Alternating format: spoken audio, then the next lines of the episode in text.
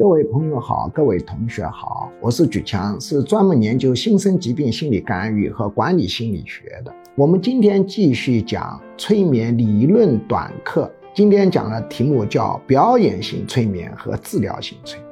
什么叫表演性催眠？就是供娱乐的催眠。什么叫治疗性催眠？就是治疗新生疾病的催眠。表演性催眠常常给人外观的冲击非常的大。比方说，通过催眠以后，把人渐渐的变硬，然后呢，头放在桌子的这一端，肩膀放三寸，小腿放一半，放到另外一个桌子中间悬空，肚子上站一个人，这是一个百年经典催眠，叫陈桥。这个在现场表演的时候，很多人非常的惊异，哇，怎么会有这样的现象？觉得好神呐！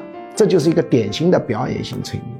治疗性催眠的话，你外观上不容易受到冲击。你比如说，改善他的情绪，改善他的白血球，改善他的一个血小板，你看不出来。这两种催眠的话，难易程度差别多少呢？治疗性催眠的难度是表演性催眠的难度的几十倍、上百倍，因为治疗性催眠每个人的处方都是不一样的。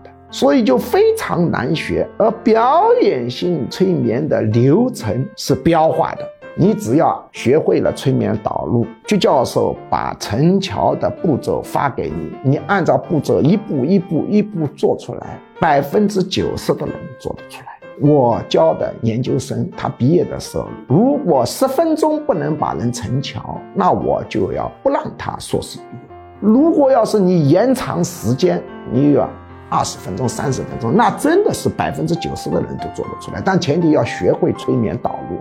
但是在外界有一个误会，看到表演型催眠，看到哇大师，跟着他去学。其实这种陈桥在中国会做的人，我没有统计，没有一万，也有五千人会做，应该超过万字头，并不难，很容易。但表演性催眠的冲击性很高。你通过催眠状态叫他吃一个苹果，吃个洋葱，你说哪个好吃？洋葱好吃，他会这么说的。吃的洋葱呱呱呱呱。